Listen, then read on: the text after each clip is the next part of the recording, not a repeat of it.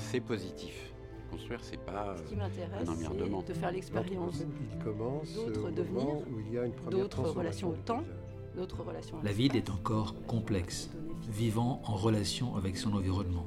Pour tenter de comprendre ce métabolisme, nous interrogeons des chercheurs, des penseurs, tous les acteurs de la ville pour faire naître une intelligence collective à la croisée de tous ces savoirs. habitabilité. Stream Talk, les entretiens sonores de l'agence PCA Stream. Gilles Clément est célèbre pour avoir sensibilisé tout type de public à l'importance du faire avec le vivant, une attitude qu'il rapproche du jardinage pour prendre soin de la planète. Rencontre avec un paysagiste qui a appris en faisant et qui transmet en théorisant. Stream Talk. Je suis paysagiste, mais je dis plutôt que je suis jardinier, parce que dans les, les paysages que je fais, euh, je privilégie le vivant. Et même si la forme a de l'importance, elle arrive en, en second dans la préoccupation que je peux avoir sur l'espace.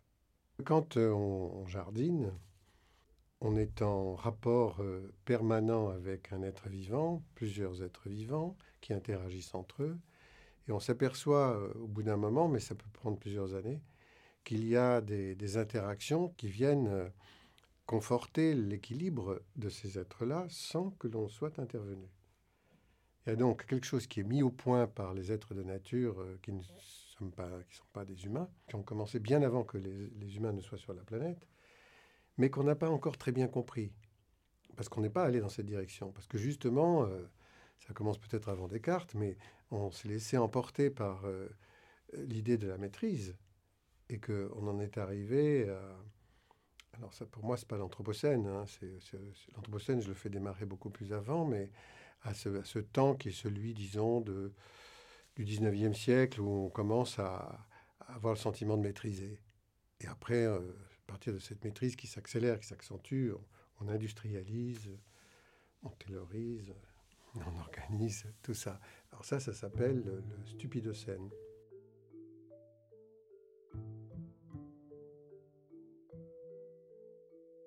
Quand euh, j'étais étudiant, on nous apprenait à tuer, rien d'autre.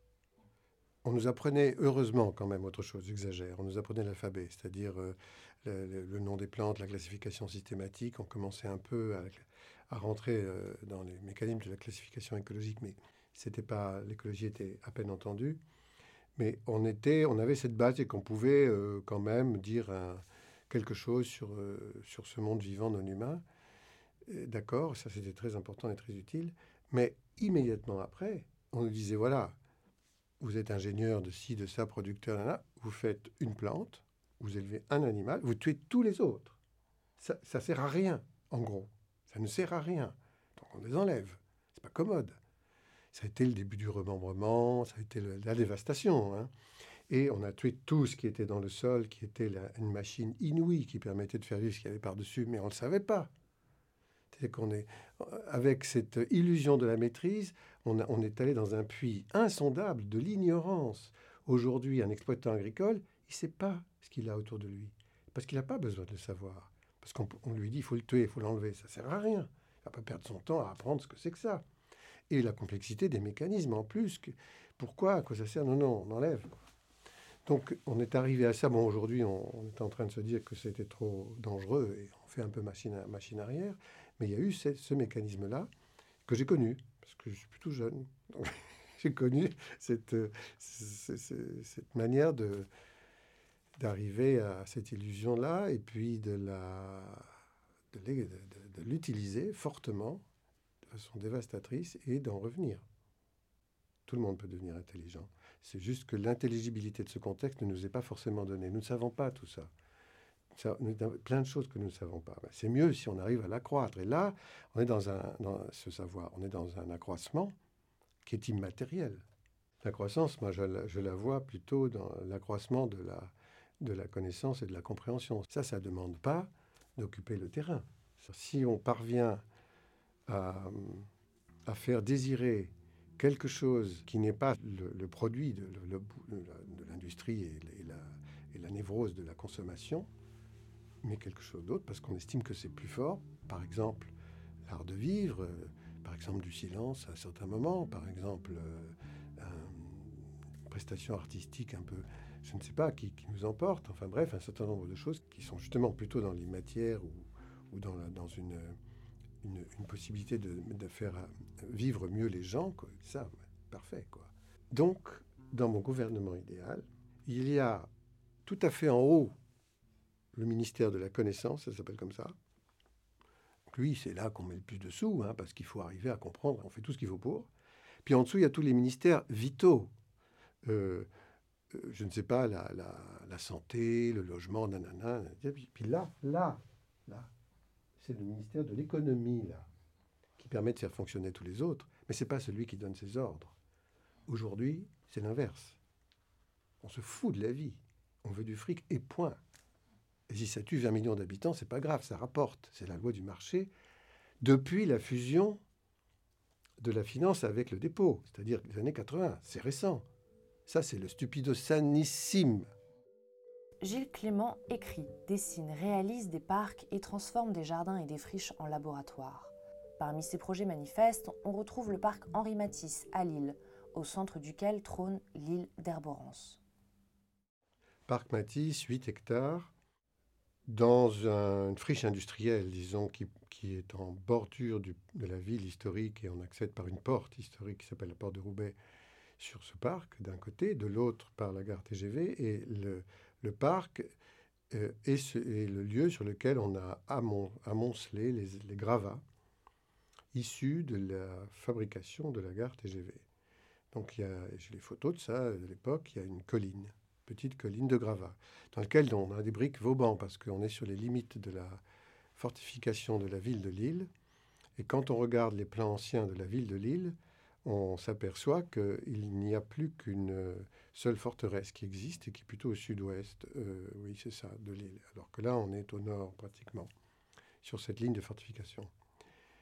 Et euh, je trouvais intéressant, moi, de, de parler de cette question-là. On est sur un site historique, même si on ne voit plus, il n'y a plus rien, il n'y a plus rien qui apparaît de cette histoire. Mais on construisait ces forteresses pour protéger quelque chose, ou pour faire la guerre, plutôt, mais plutôt protéger quand même. Une forteresse, c'est un endroit bon. Alors, on protège quoi aujourd'hui Si on fait la guerre, on la fait comment Mais on protège quoi? Et je fait la proposition que de, de garder cette, euh, une partie la plus haute de la colline, de laisser la nature fabriquer sa, forêt future, puisque en abandonnant un terrain, ça devient une forêt, mais peut-être euh, quand même euh, d'accélérer le processus d'une forêt boréale qui serait déjà issue du brassage planétaire. Elle serait une espèce de forêt climatique du futur. Bon, c'est une anticipation sur le brassage planétaire du futur. On n'a pas pu tout faire, on n'avait pas l'argent pour planter, euh, c'était pas mal finalement, parce qu'on a vraiment laissé à la nature le projet. Donc on a coulé les, parois en béton, qui s'appellent les parois moulées, dans la colline, de façon à, en, en, enlevant la terre, à faire apparaître ce moulage qui ça donne une, une, une vision de falaise. On n'a pas pu faire la forme que j'avais proposée qui était carrée. Elle était carrée parce que c'était un socle pour valoriser le travail de la nature en disant ça c'est précieux, ça c'est important, c'est ça qu'il faut protéger. Alors ça s'appelle l'île d'Herborance, cet objet qui est dans le parc, parce que tout le reste, c'est le parc. Quand même, on n'en parle presque jamais, mais il y a beaucoup de choses intéressantes dans le parc. J'ai fait aussi, hein, puisqu'il y a 8 hectares de... Et elle s'appelle comme ça parce qu'au moment où, le concours avait lieu, j'étais en discussion avec l'atelier Empreinte, avec lequel j'ai travaillé pour la réalisation et qui qui est basé à Lille. Et j'étais quelqu'un, je ne sais plus, moi j'étais pas loin de la Suisse à l'époque, m'a dit mais il y a une forêt primaire en Suisse qui vient de s'effondrer, qui s'appelle la, forêt de Derborance, qui est au, sommet d'un piton où on ne va pas, où on n'allait pas. Donc il y a une forêt primaire. C'est très rare les forêts primaires en Europe. Et je dis mais ça c'est intéressant si on faisait une forêt primaire, oui, mais du futur plutôt. Et, et j'ai donc l'appelé l'île d'Herborance à cause de ça pour dire à tout le monde, parce que c'est presque au milieu, ça, c'est le plus important aujourd'hui. Ce que vous croyez être euh, le plus dégradé, le plus dégradant, euh, cet abandon de, l'espace, euh, ce sentiment de la perte du pouvoir, c'est pas vrai. Ce sont des alliés, ce qui se passe là. Tous ces êtres qui sont des, plantes, des, des, insectes, des mammifères, des oiseaux, ils travaillent aussi avec nous et pour nous. On ne le sait pas toujours, on ne le sait pas bien. On n'a pas appris très ignorant, hein, très très très ignorant. Ce qu'on découvre aujourd'hui là dans le projet de Cargès avec les, scientifique sur la conversation entre les plantes, qui est un thème que j'ai proposé, ça fait partie de, l'approche du génie naturel mise au point pendant si longtemps qu'on n'est jamais allé voir. Enfin, il y avait les expériences des jardiniers un petit peu, euh, mais complètement euh, non scientifiques. Et alors, ridiculisées par ceux qui disent non, mais attends, il raconte des coups, là, ça veut rien dire. Le poireau aime la fraise, mais c'est quoi ça? Et on s'est moqué de ces gens-là. Mais oui, le poireau aime la fraise, mais pourquoi? On en est là. Le dialogue qui existe entre les êtres vivants, on l'a ignoré totalement. Donc, je, propose qu'on regarde les choses autrement. Voilà, en fait, c'est juste une question de regard. Ce regard, justement, Gilles Clément cherche à l'inverser en réhabilitant les friches, considérées comme des espaces désolés, mais aussi en défendant les espèces dites invasives, terme auquel il répond. Ça veut rien dire. C'est juste que ça ne veut rien dire. Euh, c'est purement culturel et, euh, et, sans prise en compte de l'écosystème planétaire tel qu'il est et qu'il a toujours fonctionné, c'est-à-dire avec des, des, mouvements, des migrations en permanence. Le vent, les animaux, euh, les courants marins, euh, tout transporte. La noix de coco, on ne sait pas d'où elle vient. C'est la plus grosse graine du monde, elle flotte. Elle est transportée, elle est arrachée sur une île, elle est posée sur une autre, sur la couronne tropicale. Elle vient pas chez nous, mais bon. Et tout est comme ça, mais depuis toujours. Et les chênes chez nous, mais non. Euh, là, je suis en train de lire un livre très amusant sur les lapins il y en a partout dans le monde, ils arrivent de la sud de la péninsule ibérique.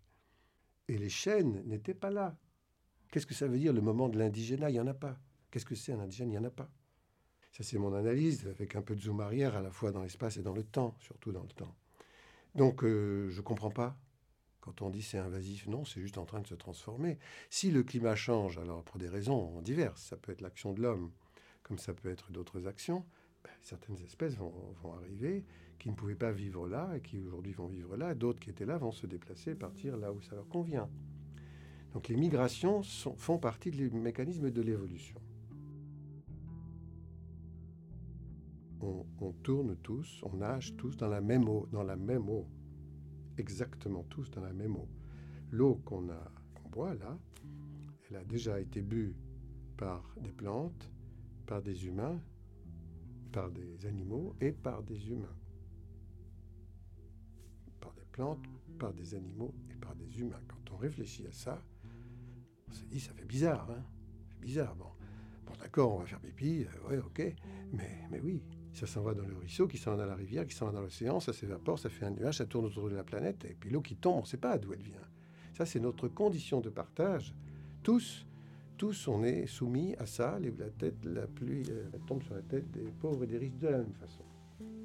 Donc, comment fait-on puisqu'on ne peut pas vivre sans cette eau, pour remettre dans l'environnement cette eau qu'on a prise sans qu'elle soit disqualifiée au point qu'elle ne soit plus buvable?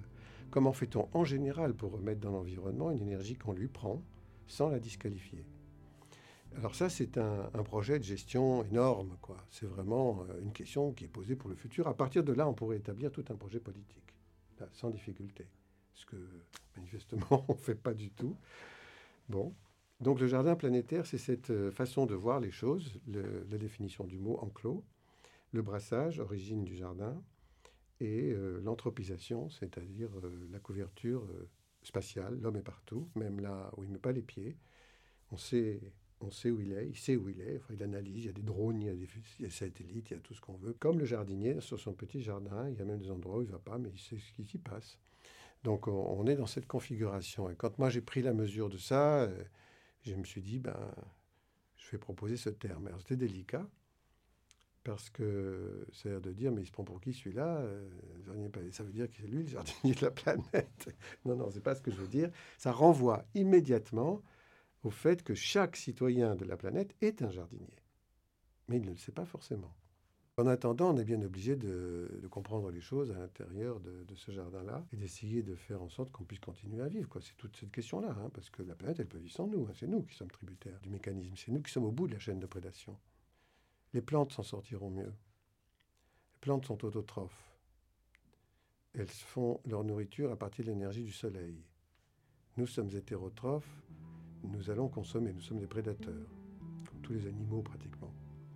Il n'y a, pas d'animaux qui synthétisent euh, la chlorophylle. Parce que c'est cette, mécanisme, cette mécanique-là qui est, qui est sublime, quoi, qui est invraisemblable. Bon. Nous, on ne sait pas faire ça. Mais si on apprend à tous, vous êtes tous des jardiniers, parce que tous les gestes que vous faites tous les jours ont une répercussion sur cette eau que nous buvons, sur ces plantes, sur cette diversité, sur le jardin. Alors là, là ils comprendront forcément.